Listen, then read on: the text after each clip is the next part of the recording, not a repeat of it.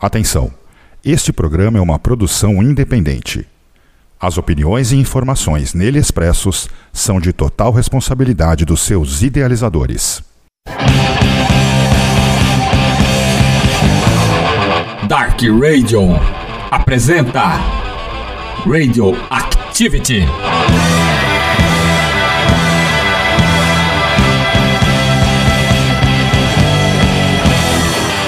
Merciful Fate. Anos iniciais. Apresentação: Benedicto Júnior, Edmilson Chamba.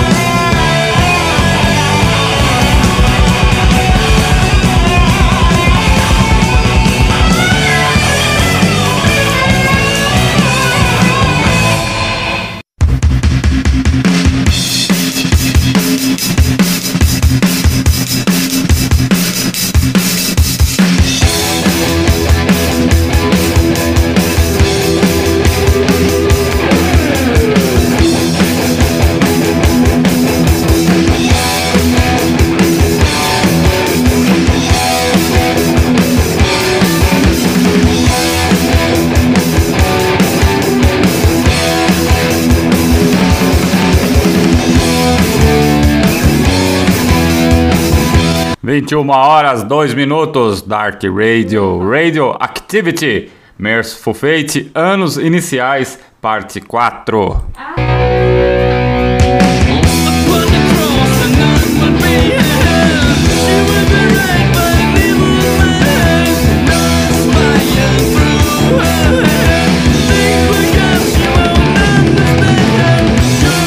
Nesta noite de domingo, 26 de novembro de 2023, estamos aqui, eu, Benedicto Júnior, e ele, Edmilson Chamba, nosso consultor para assuntos de King Diamond e Merciful Fate. Seja bem-vindo, Edmilson Chamba.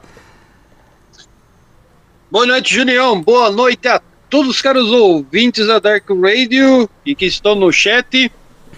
É, no momento eu estou mandando meu currículo lá para Dinamarca, né? Quem sabe o Olebang ele aceita.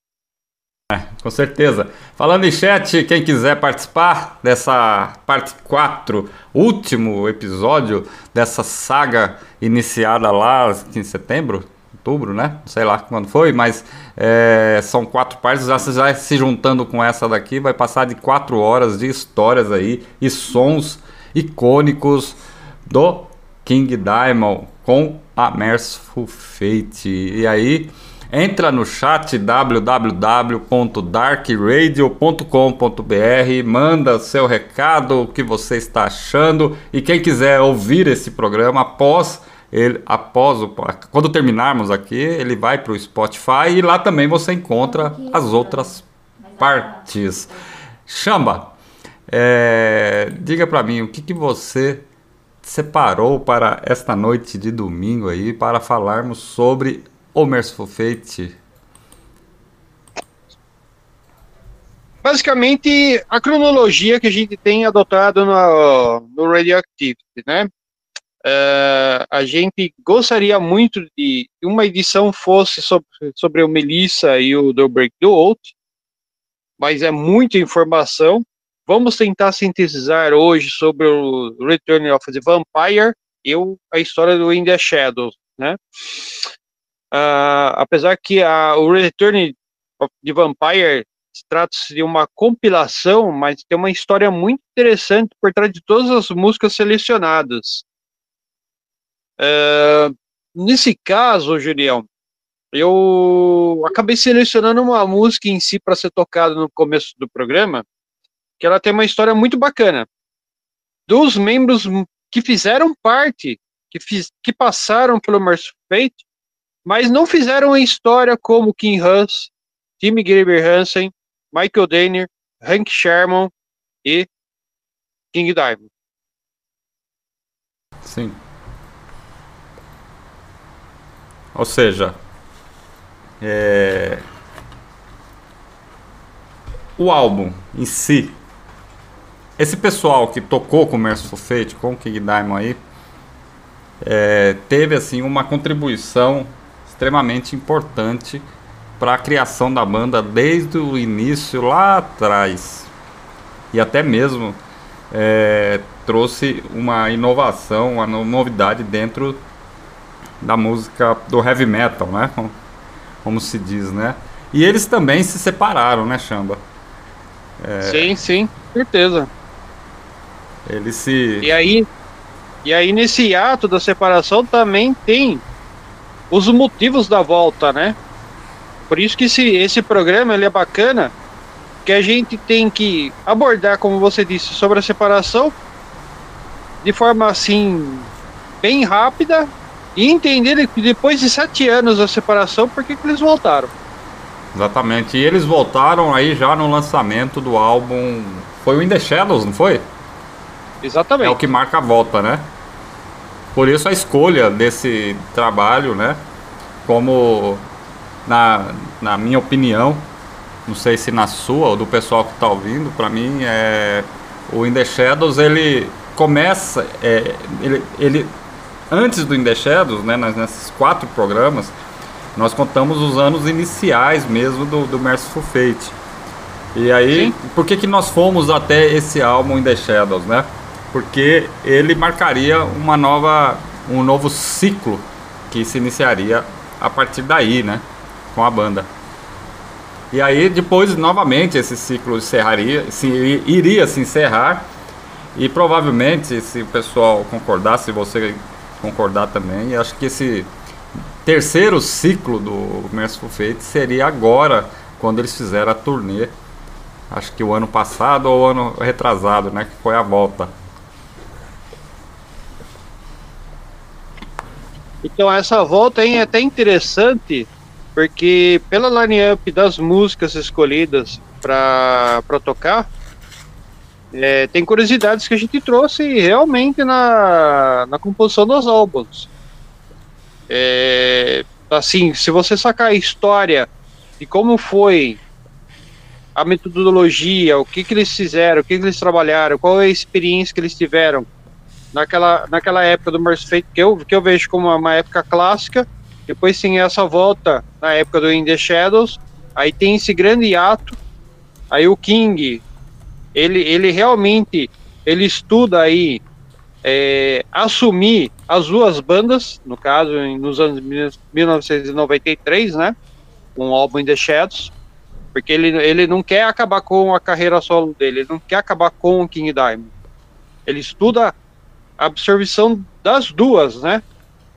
E aí ele tem os motivos deles também, uma hora tá com o King Diamond, uma hora tá com o Merciful Fate, né? É. E os remanescentes, que é ele, ele e o Hank Sherman, né? Hank Sherman que. Né, chamba. Que. Em algum período aí também montou até uma banda, né? Sim. Ah, aliás, é interessante porque o Hank Sherman, como ele é um ótimo guitarrista, mas qual que é a diferença dele pro Michael Danner? O Hank Sherman começou a tocar guitarra nos anos 1977. O Michael Denner já começou a tocar em 1971. A vantagem do Michael Denner pro Hank Sherman é que o pai do Michael Denner era um guitarrista de blues. Sim.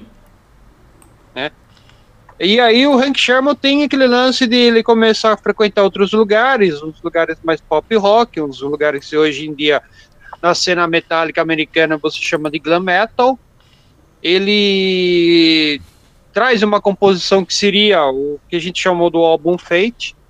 Tem uma história muito, muito interessante sobre isso, que quando ele chega, é, de acordo com os programas, tá, pessoal, caros ouvintes, vocês podem lá baixar os programas no Spotify, que o que acontece? Cada programa, ele sintetiza e ele explica passo a passo esse, esse, esse, esses programas que a gente está trazendo sobre os anos iniciais do Mercy Fate. Então tem uma fase que o Hank, ele, ele leva lá metade das músicas de composição para o próximo álbum, do Merciful Fate. Estão lá no apartamento do, do King, me parece, não fala a memória.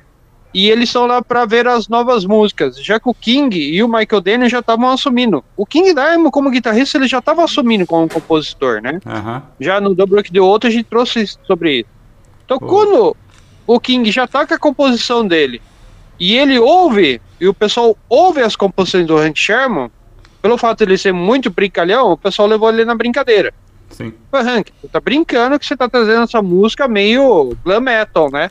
Ô, ô Chamba, vamos, vamos rolar um pedacinho de uma música que ele fez com o Fate. Vamos, do primeiro vamos disco sim. do Fate, pro pessoal ouvir, pro pessoal é, entender esse ponto que você acabou de falar aí. Vamos lá, vamos rolar Perfeito. agora. Speeding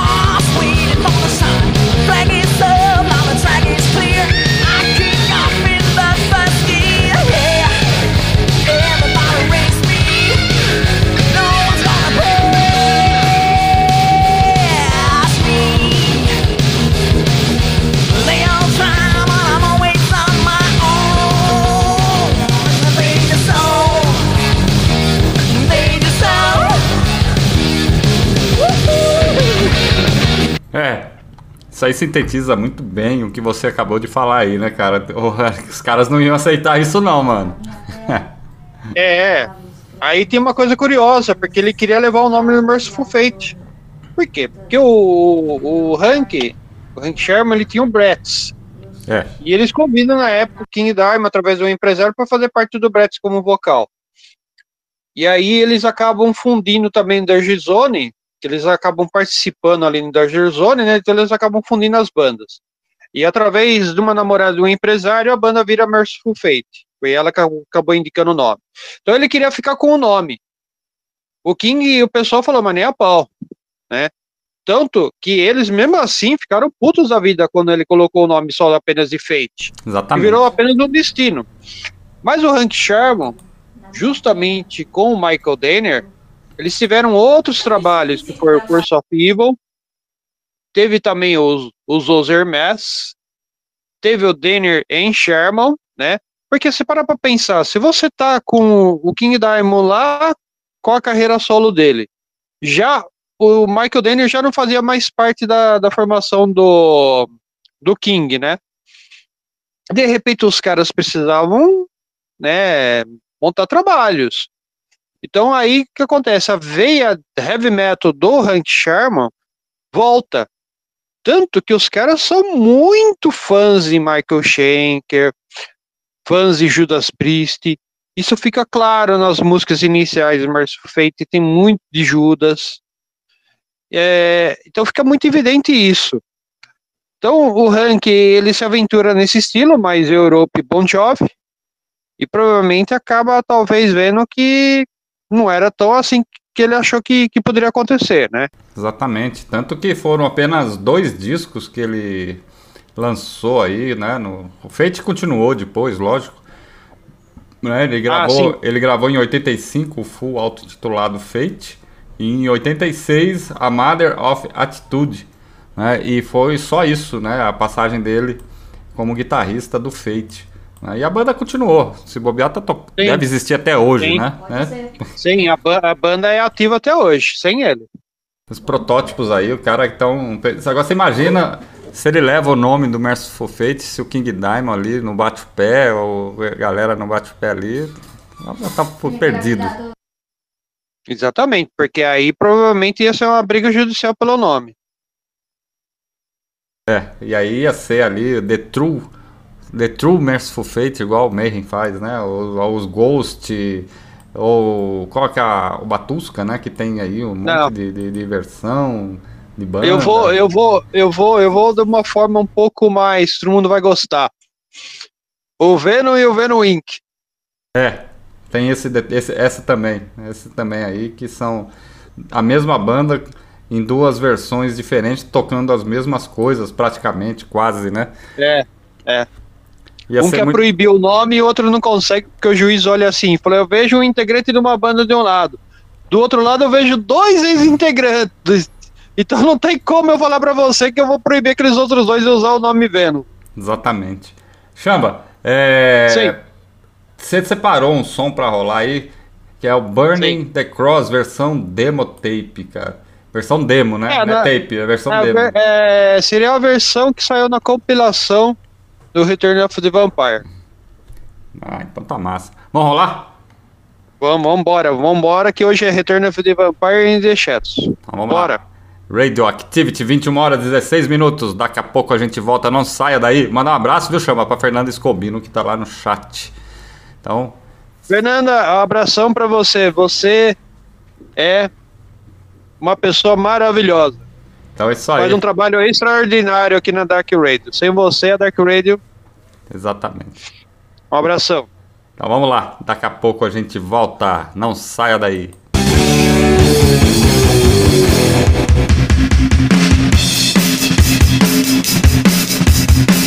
Radio Activity.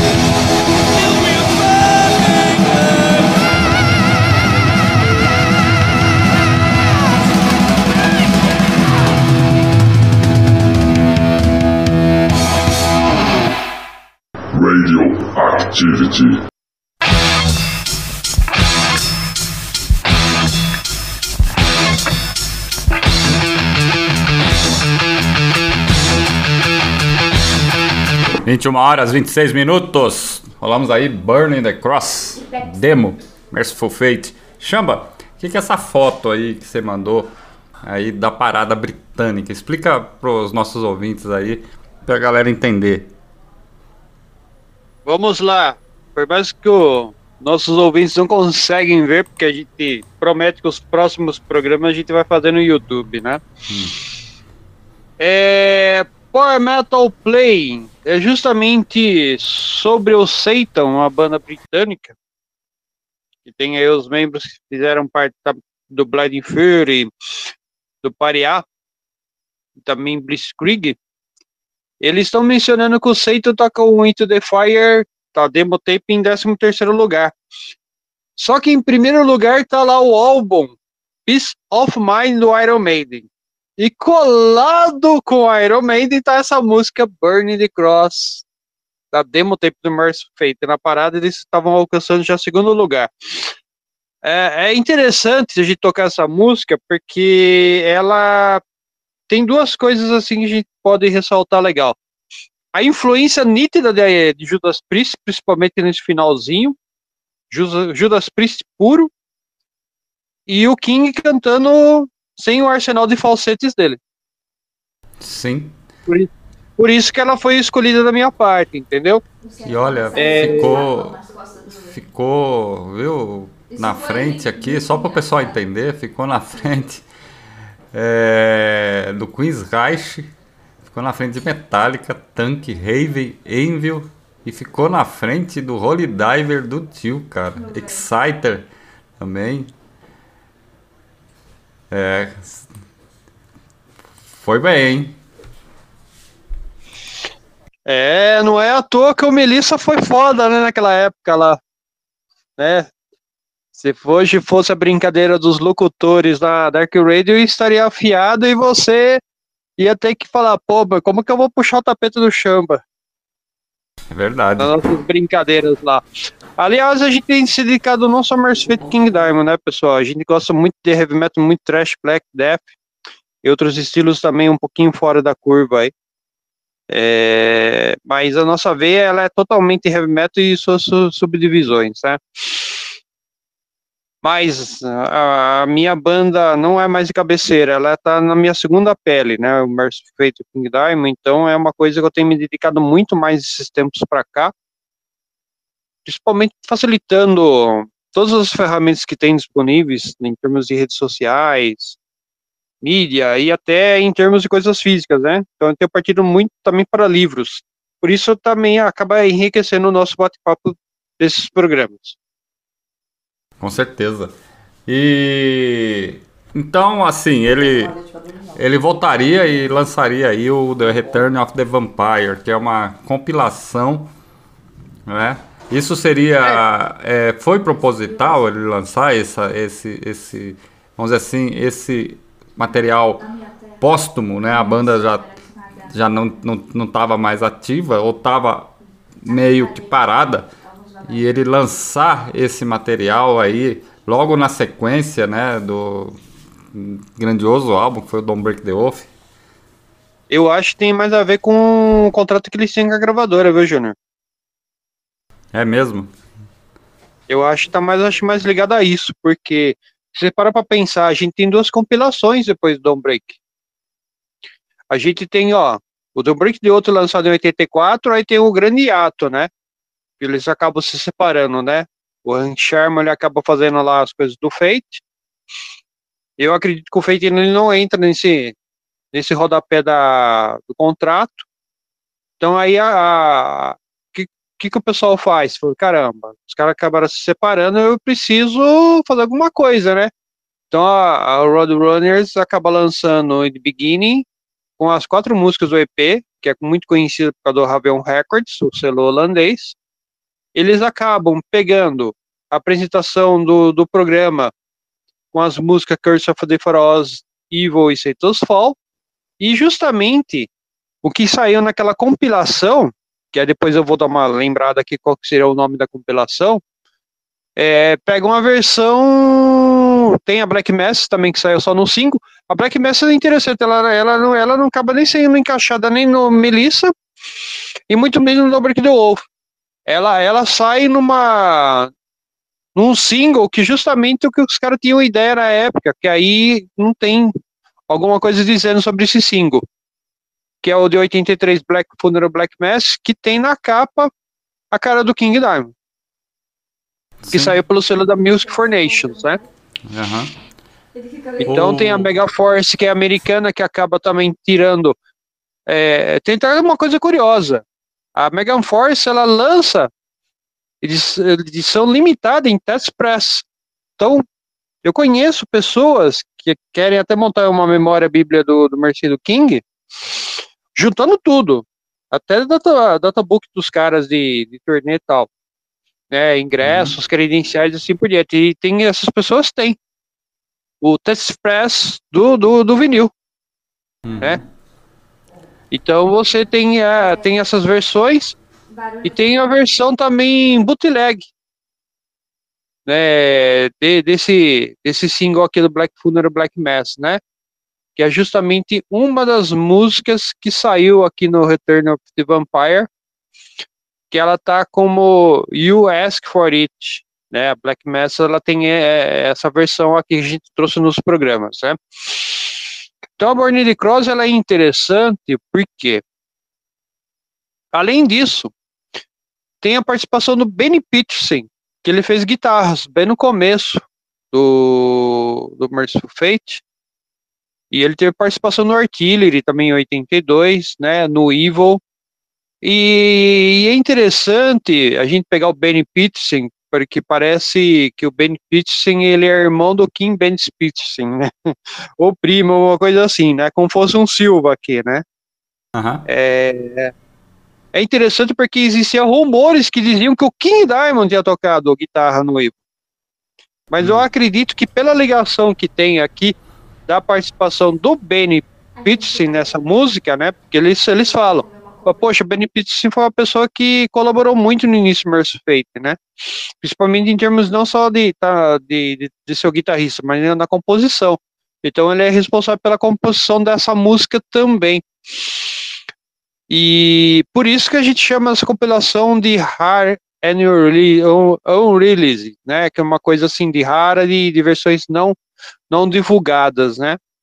Então essa compilação ela é interessante porque é, conta todos os, os membros e ex-membros, né? Como o Old Sneak na batera, o Kim Hus, por que, que o Kim Hus não voltou? A gente pode mencionar isso um pouco mais para frente no programa. O Michael Danner, que fez parte, o Steve Olsen, né? O Ian Lindblad também fez parte, né? E a arte da carga ficou a cargo de Torben Jor Jorgensen, né? Que é o Uhum. esse vampirão meio azulado aqui, né? Com a luz, com a luz da noite, né? Então é, é, é interessante esse trabalho do Return of the Vampire, porque eu acho, acredito que é mais uma coisa que a gravadora fez. Tipo, É. pô, preciso levantar uma grana, né? Porque não era. Eu acho que hoje em dia gera, realmente precisa, não é questão de ser. Ah, eu vou ficar milionário, né? Em relação a isso, né? Fala, não, você perdeu um tempo. Você perdeu um tempo disponibilizando um estúdio, você pagou por um estúdio, você pagou pela arte da capa, você pagou gráfica, você pagou, né? Tudo ali no início, né? Então, de repente, se tem alguma coisa, fala, não, então vamos soltar alguma coisa aí, talvez até interessante, já que de repente eles vão voltar tal, então a gente dá uma esquentadinha, né? Então acho que isso é mais atrelado à gravadora do que por eles. Que eu acho que Exatamente. a banda em si, Hum. quando ela tá nativa, quando ela quer voltar, ela quer soltar um material novo, fresco. Que é o caso do In The Shadows. Exatamente, em The Shadows que saiu nove anos depois. Mas é, após o Don't Break the Wolf, né, se for uma coisa de contrato por com gravadora, em 87 eles lançam The Beginning, depois em 92 que sai o Return of the Vampire. Chama, na sua opinião, se a banda não tivesse é, parado, é, esse, esse, esses dois materiais que foram lançados na forma de compilação provavelmente deveriam ser discos é, de inéditas do Merciful Fate.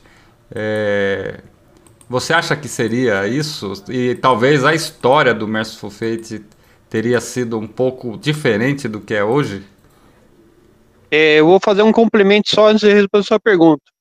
Botou a Black Funeral que saiu na compilação, eu estava falando da Black Mass, e aí tem outra compilação também, tá? Que é um split, eles chamam da Danger Smith, também muito rara, que sai quando sai no Brasil, agora não existe mais. Que é justamente uma cadeira, como fosse uma reunião da, de Ouija, uma coisa assim, de um copo, uma coisa assim. Então essa versão, ela em LP se tornou raro, tá? A gente falou de compilações aí, a gente tem uma em 87 e duas em 92. Olha, na verdade é o seguinte, Júnior, eu, eu acredito que qualquer coisa que tivesse acontecido naquele, naqueles caminhos na época, provavelmente com certeza teriam tomado uma direção totalmente diferente, tá? Vamos pegar um exemplo, se de repente o Hank Sherman é, não ficasse com o nome da banda, pelo contrário, eles pegassem, eles tirassem o Hank Sherman, é, talvez nem existisse a carreira solo do King Diamond. É provável. É bem provável. Entendeu? Então, eu acho que. Tem aquela frase que todo mundo usa: nada é por acaso. Com certeza. E no, final, e no, no final os caras tiveram realmente um destino misericordioso num nome que não foram nem eles que, que colocaram. Foi a É. namorada do antigo É empresário namorada. que colocou neles. Sugeriu pra eles, né? Não é, É. que ela colocou, né? Ela É. sugeriu, né? Essa aí, essa aí foi uma sugestão certeira. Você pode ter certeza disso, viu, cara? Porque hoje é um dos maiores nomes é, da música pesada mundial, com certeza. Chamba, você separou mais uma música aí pra rolar nessa noite de hoje, que é a Corpse Without Soul. O que, que você Exatamente. tem a dizer sobre esse material que você separou pra gente rolar aqui pra galera? Cara, é muito interessante essa versão aí. A versão do EP, como ele estava em impressão, a Corpus Without Soul, ela tem um tempo de 6 minutos e 52, 6 minutos e 53. Tá? Essa aí é uma versão como se fosse uma versão demo, né? Uma coisa assim, né? Ela chega é, a quase 8 minutos e 11. Aí depois eu conto Sim. por que, que ela chegou até 8 minutos e 11. Então, vamos lá. Vamos rolar a Corpse Without Soul do Merciful Fate aí agora pra vocês. 21 horas 38 minutos. Daqui a pouco a gente volta.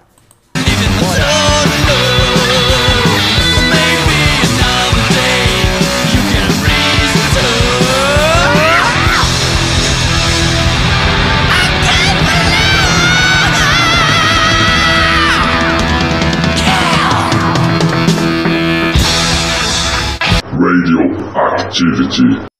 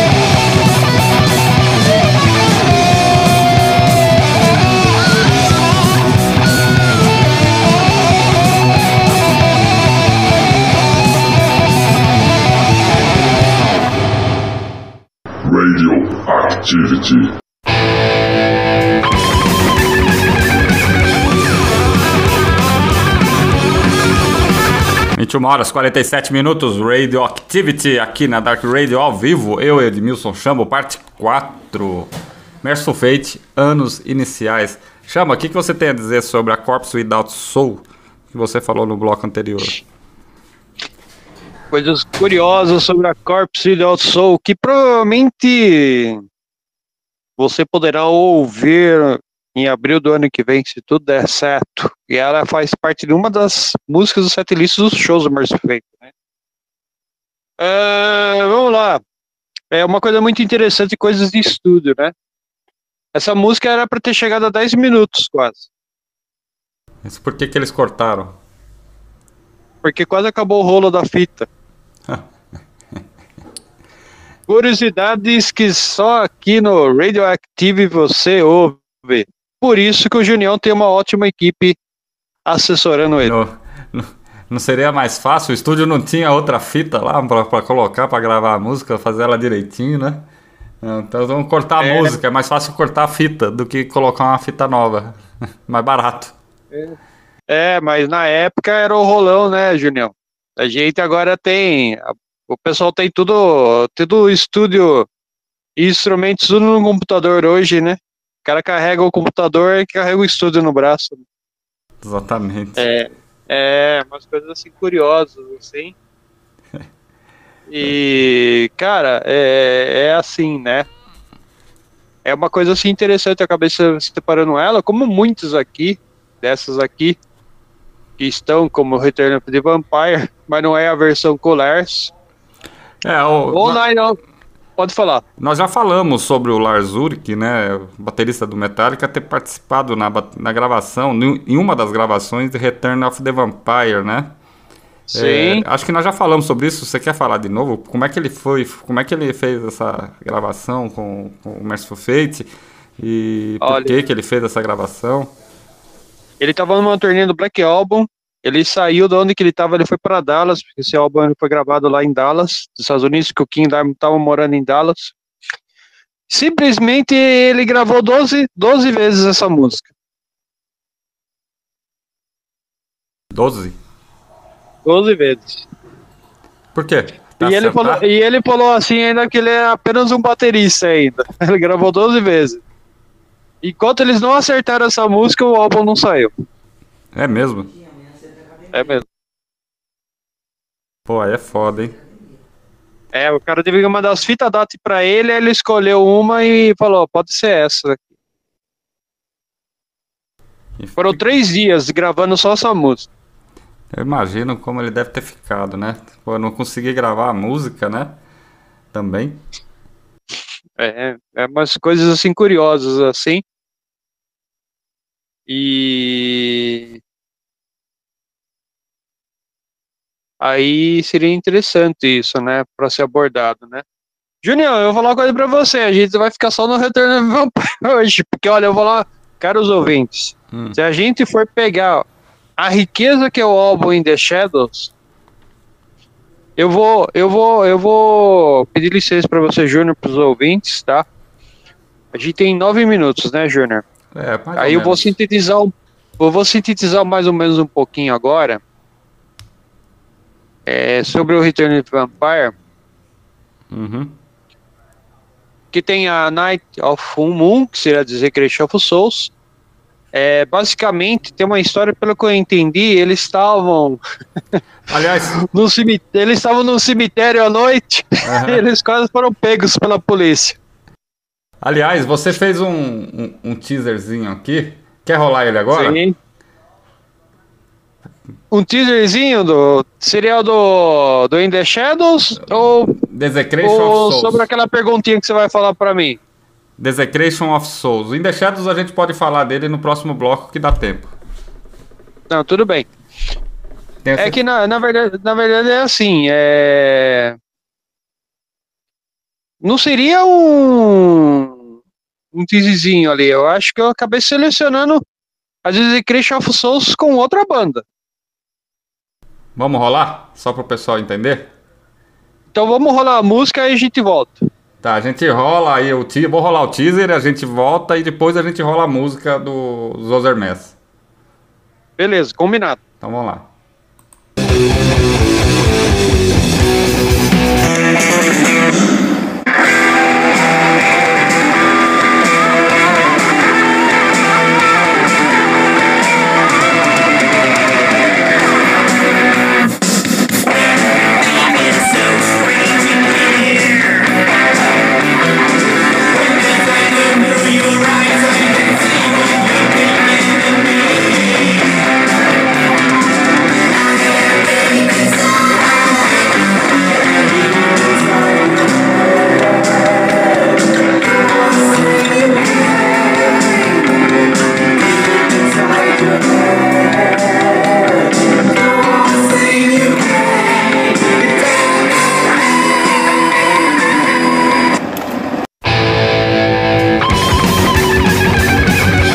Então, quem é que tá tocando aí? Na verdade, aí já é a gravação do In The Shadows, né? Mas a É. história é assim: quem compôs uma dessas músicas aí junto com o Hank Sherman foi o Michael Danner. Michael Dennis. Essa música, ela, é, na, na época ela não nem viraria Groove Sometime, Uhum. né? Que é uma das músicas do lado A do In The Shadows. A história, ela gira em torno de que, como King Diamond sempre estava mantendo contato com todo mundo, né? Uhum. E aí eles mostram as músicas que seriam no próximo álbum dos Los Hermes. Algumas músicas com vocal e algumas músicas sem vocais. Quando o Michael Danner mostra essa música pro King Diamond, ele fala assim, cara, isso daí é Mercy Fate antigo. Ele pira. Ele fala, não, a gente precisa voltar com Mercy Fate. Então a história é que Infelizmente para os Los Hermes, mas felizmente para o Merciful Fate, o álbum, o segundo álbum dos Los Hermes, viraria o In The Shadows no Merciful Fate.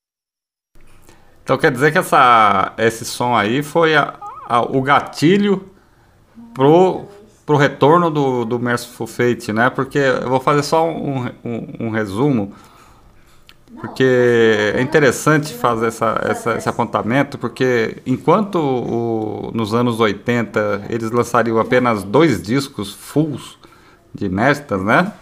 Sim, o Melissa e o Break the Wolf, lá nos anos 90 foram cinco né?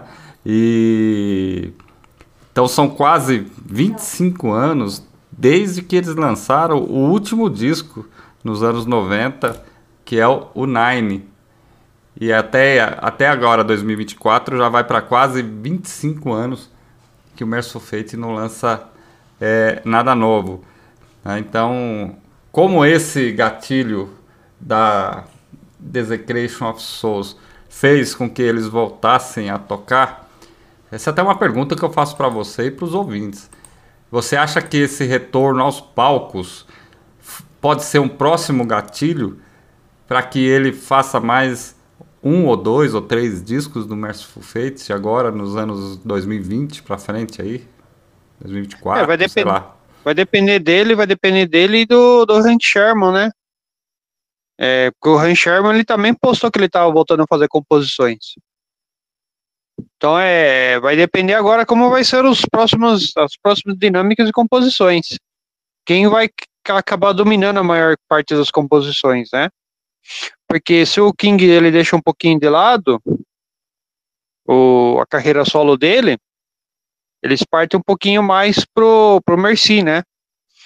E o Hank Sherman, como ele tem postado no Instagram, o pessoal tem, né, acompanhado, que é, eu acho que em termos de rede social é o que mais me, me agrada, entendeu? É, tirando as coisas que não interessam pra gente, que a gente chama de supérfluo, o Instagram é o, o que eu me dedico muito mais às minhas páginas e acompanho quem ali tem nas postagens, né, de, de- em termos de, de páginas oficiais, né? Então eu acredito aí que alguma coisa deve sair, tanto é que eles têm uma música nova, né, pelo menos, né? É. Será que também agora, né, o King Diamond lançou aquele single, né, o Masquerade in Phoenix, né? Acho que é isso o nome. E muito legal, diga-se de passagem. Pegou todo mundo de surpresa também. Eu acho que o King Diamond prioriza aí o lançamento desse novo disco da carreira solo dele, junto com a turnê do Merciful Fate, ou shows do Merciful Fate. né? É uma, uma coisa bem complicada, porque criatividade para fazer música esses caras têm, né? Eu- eu não- é, tem que tem alguma coisa aí é, nessa história que impede eles de dar segmento nisso, entendeu? Porque estão tô fazendo turnê baseado nos dois primeiros álbuns, no início, né? E que é o que a galera também, que é muito nostálgica, e aí vai, quer, quer ver mesmo, né? Mas um trabalho novo aí, de músicas novas, inéditas aí, seria muito interessante e muito legal. Porém, chama, tem um porém. Eles também têm que tomar muito cuidado para não fazer um disco ruim, porque o nível aí é muito alto, né? E, é- e as pessoas, mesmo os fãs, você sabe que os fãs mais, é, como você, por exemplo, mais críticos, vai escutar e pode torcer o nariz, pode falar assim, mas não vai deixar de gostar, mas é, pode falar assim, pô, esse disco é bom, mas não é aquele, né? Não é o Don't Break the Wolf, não é o Melissa, né? Que foi lançado lá atrás, né? Então falta. Será? Você acha que falta química? Será que eles perderam a pouco- mão? Não, eu acho que eles nunca perderam a mão. Eu acho que é assim. O que pode acontecer, por exemplo, vou vou citar um exemplo aí que você disse, né, da parte crítica. Você sabe que quando o Mercy acabou e surgiu o primeiro álbum do King Diamond, que ele é metade conceitual e metade que era para ser músicas do Merciful Fate, o King Diamond ele, ele, ele, começou a abusar e a trabalhar mais os falsetes, né? Daquele primeiro álbum do Fatal Portrait em diante, né? Já no Mercy Fate você pode ver que ele trabalha um pouco mais a voz dele e tem os falsetes, né? Mas fica mais evidente os falsetes na carreira solo dele do que no Merciful Fate. Então vou pegar esse gancho aí. Eu, eu acredito, música, uma hora ou outra, realmente não- vai ter música, composição que não vai agradar mesmo, entendeu? Eu não digo que, que você acaba perdendo mão, né? Até porque, porque os caras eles têm os feeling deles. É, pelo que eu vejo ao longo da história, por- principalmente se baseando em entrevistas, a grande influência dos caras foi aquela linha de, de guitarristas e linha de bandas. Como, por exemplo, a gente citou o Judas Priest, ou como no caso do, do King, a gente pega David Byron, o Ozzy, a Ian Gillan, Rob Halford. Poxa, ele posta foto com o Rob Halford. A gente adoraria tirar foto com o Rob Halford. Ele, tirando foto com o Rob Halford, é a gente tirando foto com ele também, entendeu? Ele é fanzaço de Rob Halford, né? Então, é, você pega esse, esse nicho dos caras. Eu acredito, o que, que eles devem fazer? Eles não devem sair fora dessa linha. Provavelmente sempre vai ter algum álbum conceitual continuando alguma história, alguma outra coisa, tá? E assim por diante. O, o In The Shadows, ele é um álbum muito interessante, porque não é só pelo fato de, ah, era para ser o segundo álbum dos Hermes. Se você pegar desde a composição, todas as letras contando uma história, até ela é retratada na arte da capa. Como fosse a menina olhando para uma moldura que dizem talvez uma supostamente ser- seria uma Melissa. Então a gente não vai fugir disso, Junião, não acredito. Ah, com certeza. Então, falando em Zoser Mass, você separou Desecration of Souls aí, versão. Sim. É, é a versão original? Não, é uma, uma releitura, né? É a lei- releitura que era pra sair com os Zoser Mass, né? Exatamente. Aí foi uma versão com o vocalista dos Otherbass. Então é isso aí. Vamos rolar ela agora? Bora? Então vamos lá. Radioactivity.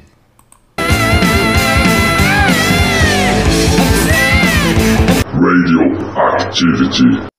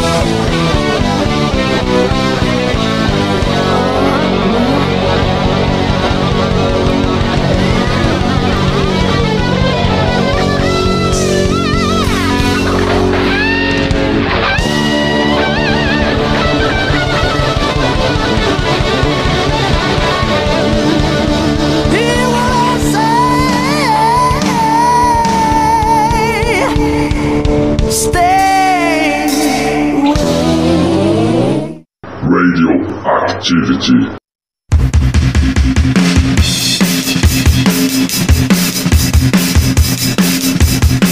De duas horas, sete minutos.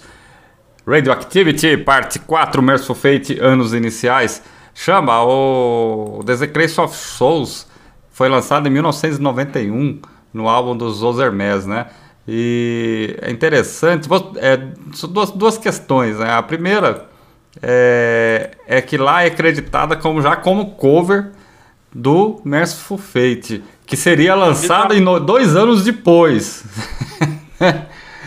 É, tem mais alguma coisa sobre essa música que a gente, que você sabe que a gente não sabe? Olha, o que eu sei, você disse tudo aí, entendeu?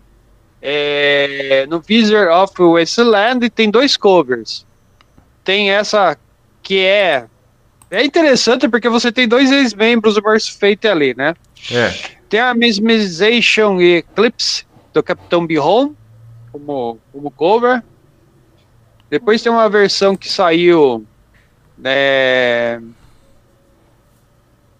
justamente no umas músicas um- a mais, né? Tem uma, uma edição aí que eles soltaram depois com umas músicas a mais. Uhum.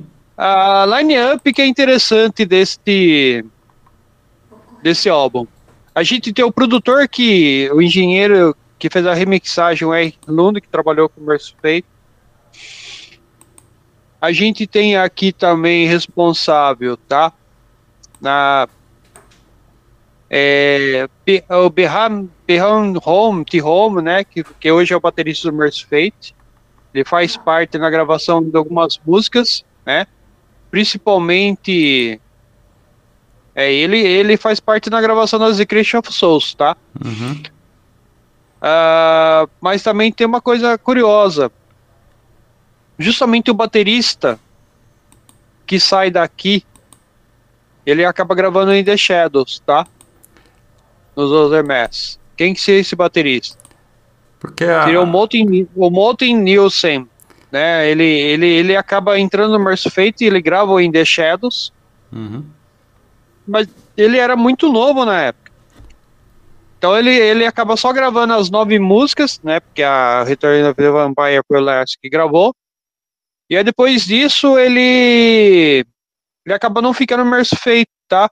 Quem acaba excursionando com o Mercy Fate é justamente o Snow Shaw. Snow Shaw que seria um dos fãs de Mercy Fate, né? É. Desecration E a of Soul- apresentação. Oi? Pode Não, falar. continua, conclui.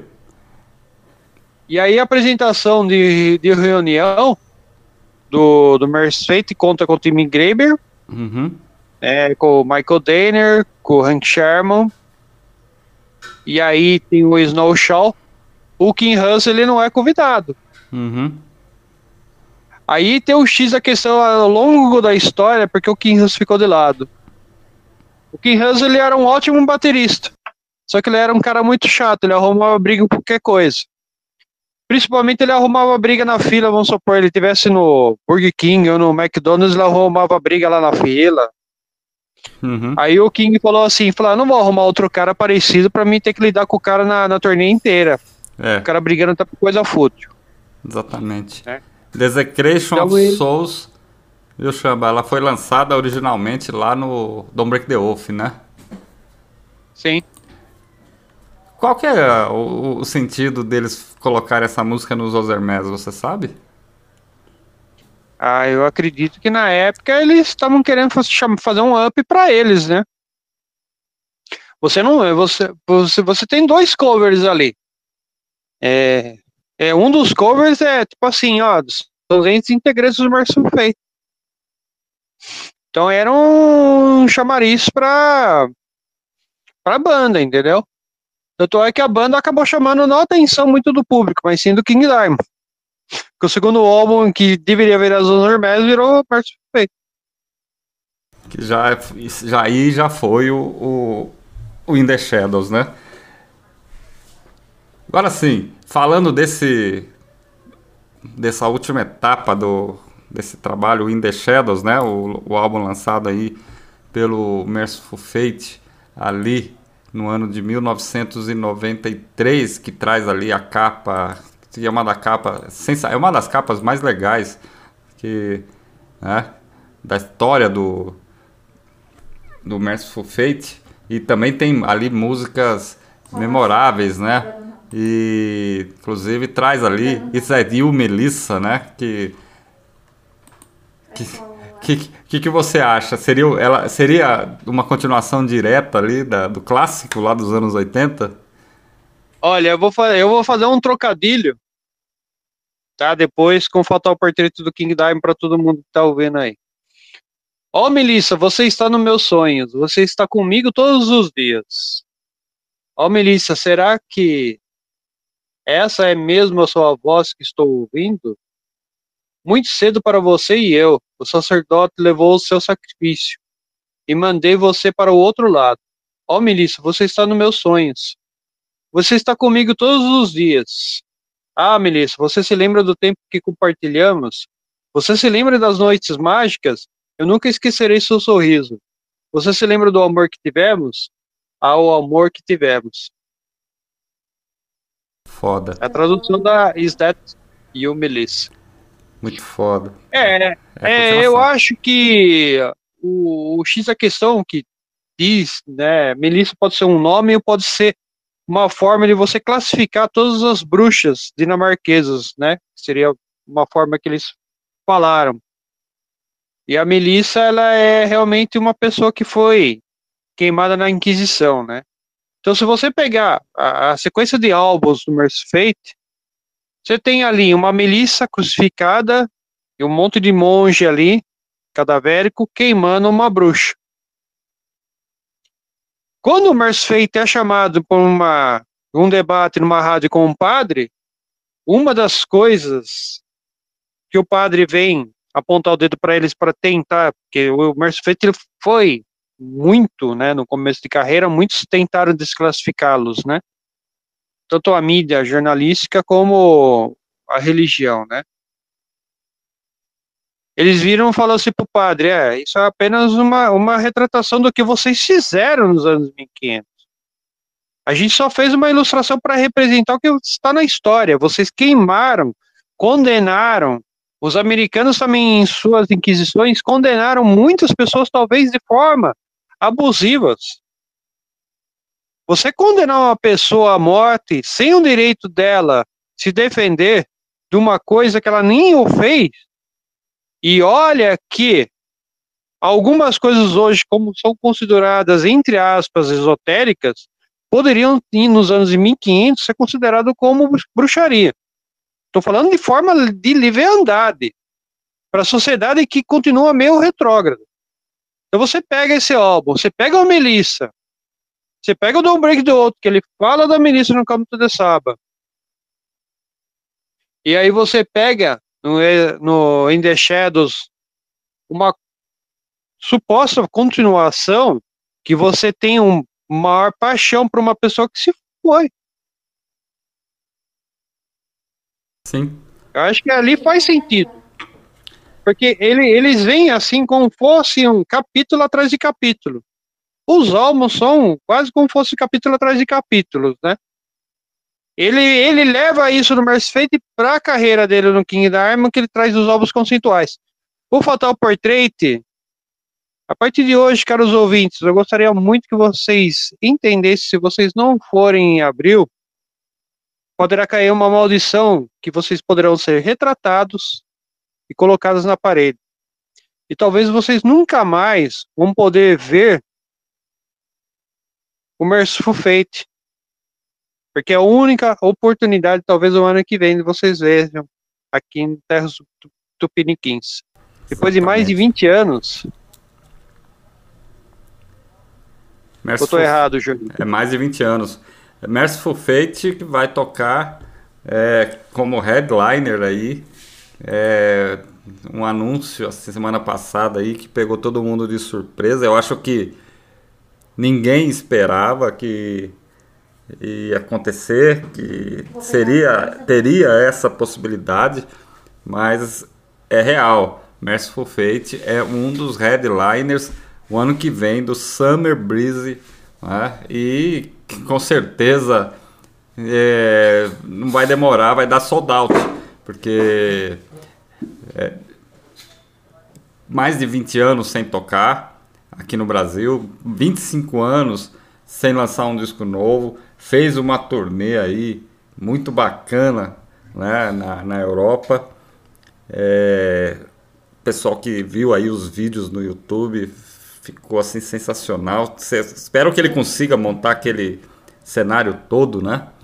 Afinal de contas, aquilo ali não é fácil, porque quando os shows da, rolaram os shows na Europa, não sei se foram festivais grandes, mas eles também eram headliners, né? Então, pode se preparar aí, pode preparar os tostão aí.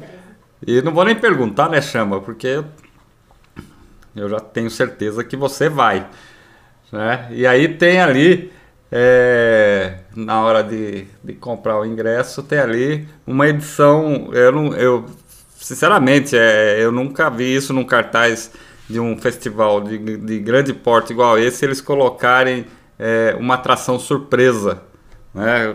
Que atração surpresa seria essa? Eu jogo minha. Muita gente. É, e pede para o pessoal até escolher. Muita gente, com certeza aí, por uma questão até própria de logística do festival, faz muito sentido que o King Diamond seja essa atração surpresa.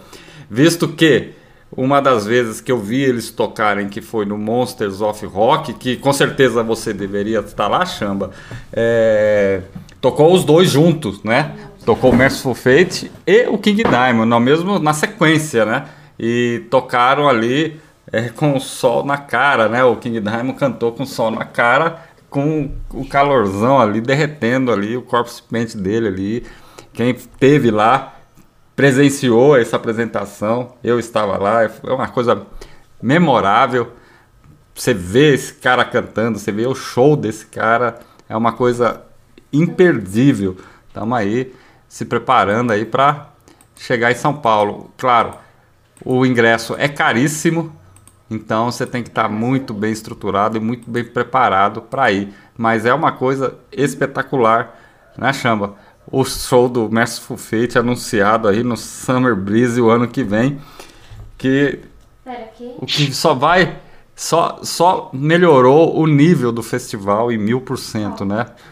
Qual foi o dano? com esse cast, eu acho que vai ser pouco provável que um dia aqui no Brasil vai ter um outro festival com um cast tão foda igual essa edição do ano que vem do Summer Breeze. O total foi.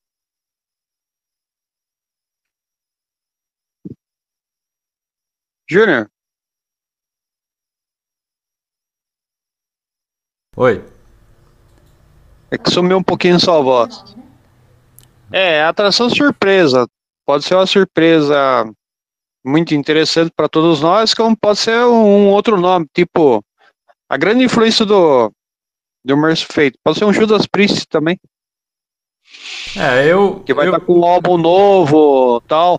É, o Mercy Fate, eu, eu acredito que até abril ele deve ter alguma coisa, falou em termos de composições. Deve estar aí com um álbum novo aí para ser lançado.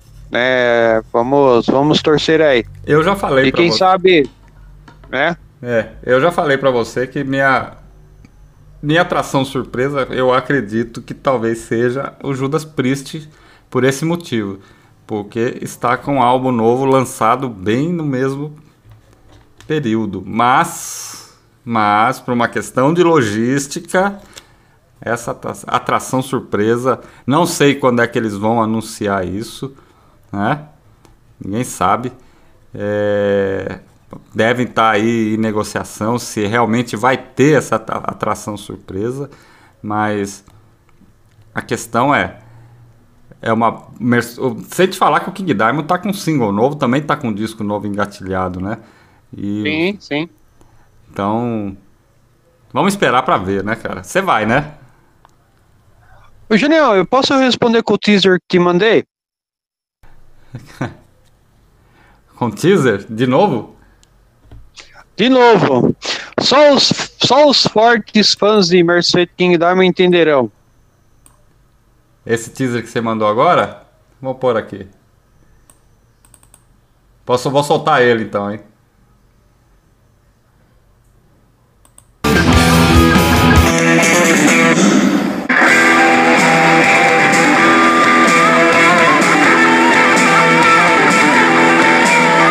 Não é esse? Não, é um outro antes. Outro antes? Isso, tá aí. Aonde você mandou? Não tenho ele aqui não, Chamba. Tem sim, tem sim. Não, não tenho. Qual que é? Tem sim. Então, eu- então eu vou mandar pra você aí. Calma aí. Então manda. Calma aí.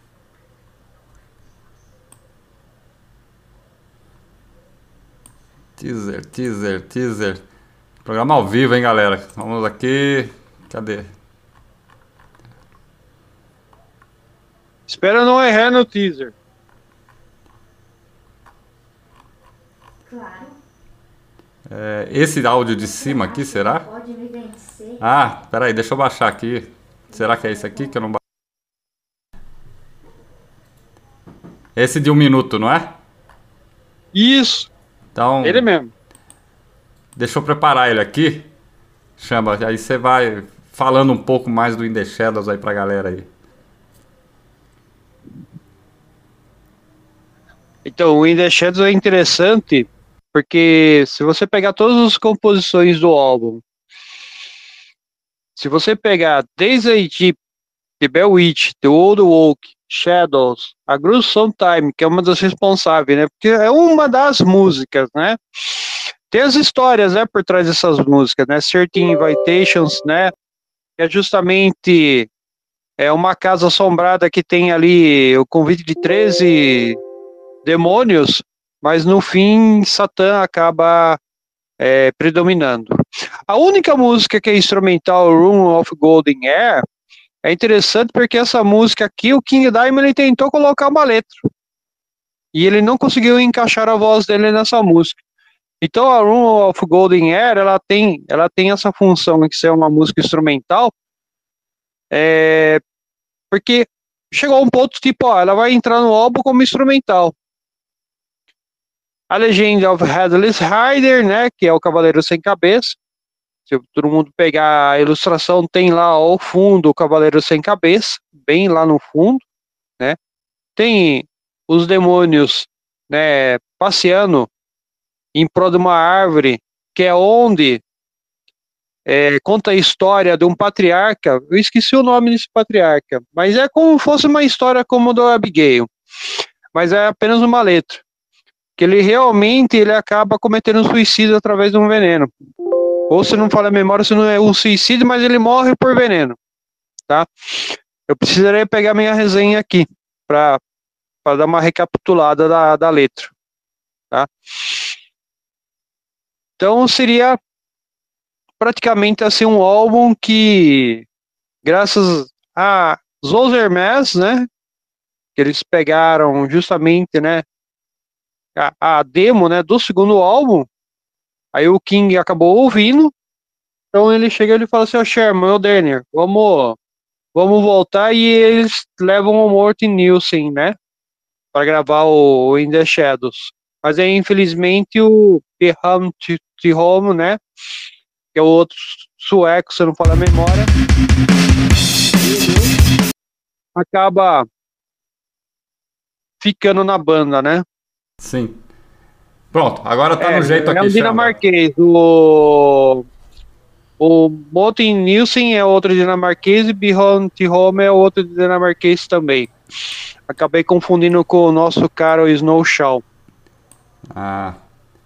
Tem que falar que o, o In The Shadows traz já a versão né, de Return of the Vampire, essa que o Lars Ulrich gravou, né? Essas monte de punhado de vez aí, né? Exatamente. Vamos rolar o teaser aqui então, Chamba. Vamos lá agora, hein? Agora vai dar certo. Beleza.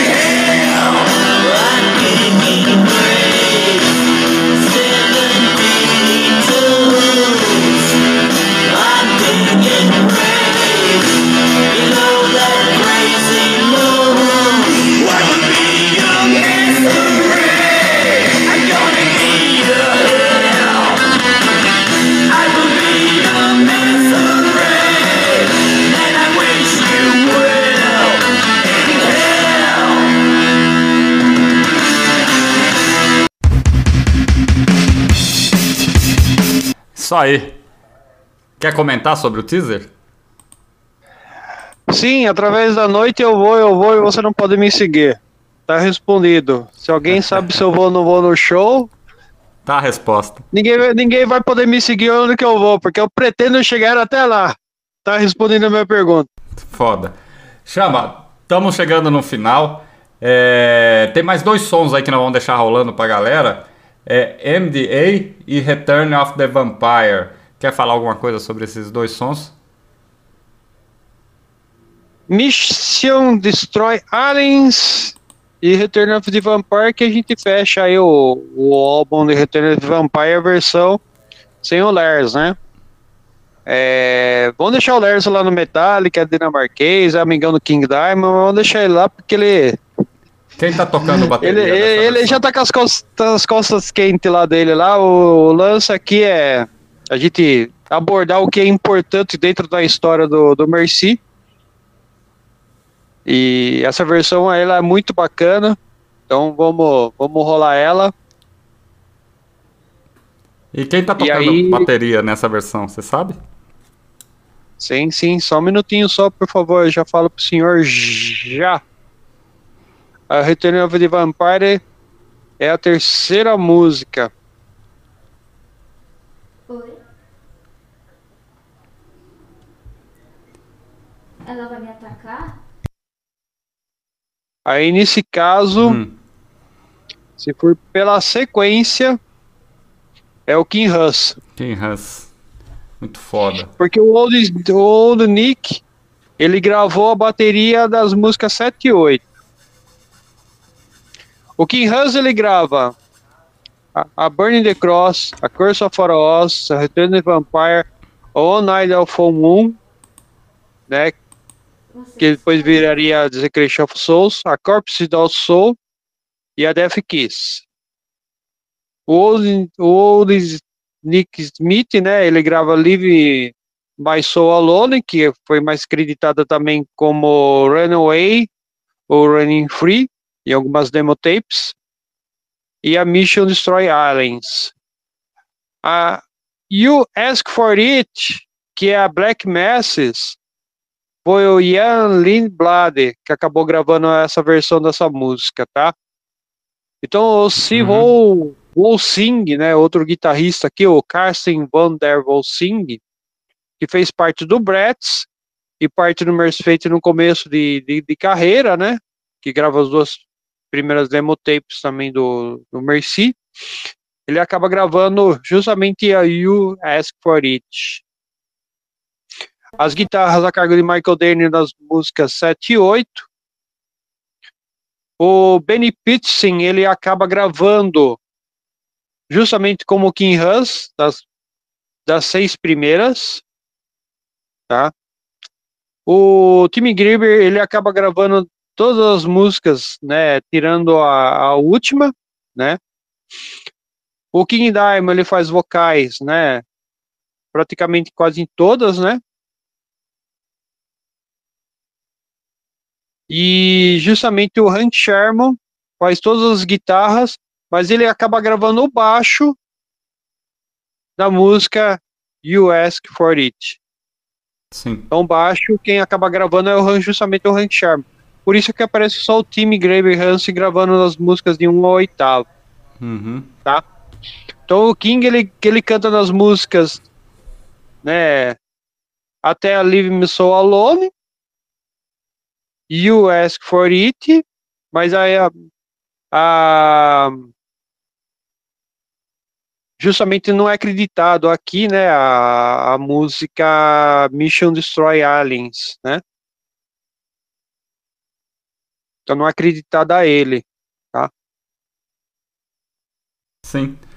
Bom, chama. Agora 22 horas 32 minutos. Estamos chegando ao final dessa jornada de mais de 4 horas de Merciful Ou melhor, Fate, anos iniciais.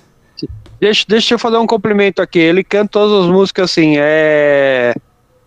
Acabei interpretando aqui a parte de, de composição, tá? Então a composição da Mission Destroy ele não faz a composição, tá? Uhum. Aí eu peguei um, uma coisinha que eu não consegui enxergar. tá em letra miudinha aqui, tô precisando trocar o óculos. Ah, sim. Bom, É, tá, tá na hora mesmo. Se você usa óculos, você sabe o que eu quero dizer. é foda. Eu, se eu sei dizer muito bem que eu não enxergo mais nada sem óculos. O... É, então, eu- Estamos chegando no final dessa jornada aí, Merciful Fate, aí, em anos iniciais, são quatro programas com esse, são mais de quatro horas de programa. É, Contando aí a história do início, Merciful Fate que vem pro Brasil ano que vem, no Summer Breeze. É, eu acho que uma das bandas que é percussora aí de muitas, muitas coisas, porque começou muito cedo, uma banda dinamarquesa que, apesar de não fazer parte da New Wave of British Heavy Metal, com certeza figuraria ali, é, junto com aquela galera ali, né, que trouxe o heavy metal, né? Uma banda que é influenciada por Judas Priest, que teoricamente também não faz parte da New Wave British Heavy Metal, seria poderia até ser considerado pré-New Wave of British Heavy Metal Judas Priest, mas assim, uma história muito legal que junta aí é, uma infinidade de, de, de coisas assim que praticamente fizeram aí o Merciful Fate como uma das melhores e uma das mais icônicas bandas da música pesada mundial aí, que é, essa- que são eles, né? Chamba, estamos chegando ao final. Considerações finais aí, mais alguma coisa a acrescentar? Sim, você falou do Judas Priest, tem outro cara que se espelhava no Kick Downing. E ele tingiu o cabelo dele de loiro no, no, no começo de carreira, o Mantas do Venom, Jeff Dunn. Sim. Pra você, o, o quanto que foi importante o Judas Priest na vida de todo mundo aí. É, agradeço a todos novamente, todos os ouvintes, todo mundo que está participando. É, fiquem ligados aí na nossa programação. Fiquem ligados no Spotify, tá? Sempre, se caso perder, tem lá os programas lá para vocês poderem ouvir novamente. Júnior, agradeço muito a oportunidade de fazer parte de, do Radioactivity e dar continuidade a esses temas. Eu lanço um desafio a você e aos caros ouvintes. Seria o final do nosso programa de hoje ou a gente vai acabar lançando uma maldição como fosse o nosso retrato fatal pintado nas paredes? E de lá a gente vai É. sair das paredes trazendo mais programas para vocês. E quem que serão os programas? Será King Diamond? Será Merciful Fate? Será que estaremos no Summer Breeze? Como estaremos? Fiquem ligados nos próximos capítulos. É, exatamente. Fiquem ligados aí que a gente vai trazer uma nova série de histórias assim divididas em capítulos aí para vocês. Bom, chama, vamos deixar rolando aí pra galera dois sons aí. Eu me despeço. Agradeço a todos aí por estarem aqui acompanhando aí essa edição 84 do Radioactivity. Semana que vem, viu, Chamba? Provavelmente vai ter a edição 85, talvez, talvez a última do ano, com a Fernanda Escobino. A gente vai estar falando aí sobre criaturas lendárias, monstros lendários, né? É, aqueles monstros que são é, dizem que existe, mas não existe. Um tema interessante aí, em contraponto também para encerrar a- as atividades do Radioactivity nesse ano de 2023. Voltaremos com Radioactivity, chamba, em janeiro, eu e você, já é, preparando aí uma nova jornada é, metálica pra galera, ou talvez voltando a falar de casos insólitos aí de, da ufologia. Né? Então nós vamos ver aí o que acontece daqui para lá, mas provavelmente tem um outro tema aí que eu quero abordar aí com, com você, que eu acho que vai ser muito legal aí, que é uma fase do heavy metal que é, foi muito marcado, marcante né, para muito headbanger aí que tem a nossa idade, né? Então, eu acho que vale muito a pena aí trazer de volta aí esse esse tema aí e quem sabe, né, também uma história do King Diamond nos anos iniciais também, até lá, até o o The Eye, vamos dizer assim, né? Que são álbuns assim espetaculares, né? Dali, é, esses primeiros álbuns do King Diamond foram álbuns muito, muito, muito fodas e muito marcantes, né?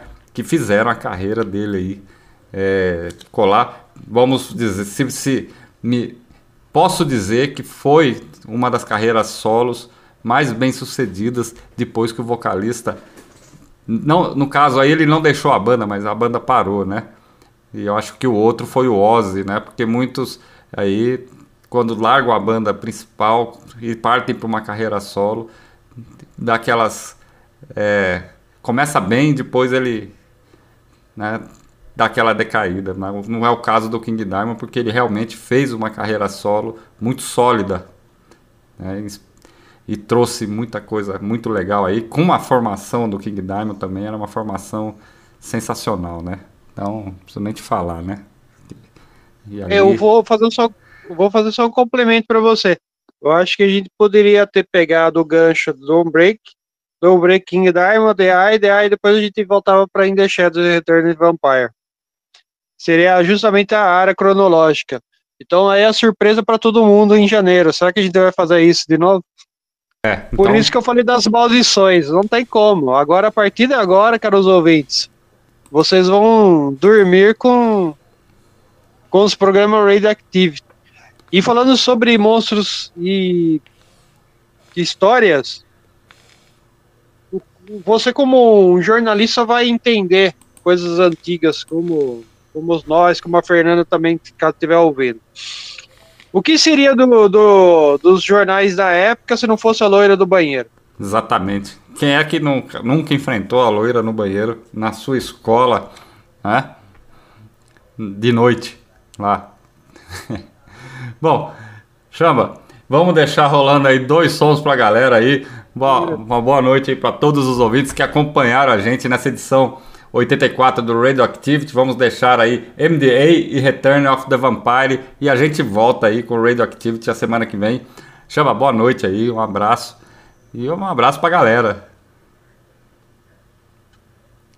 Vamos rolar o som? Bora, Então, uma boa noite a todos e até o próximo. Radioactivity.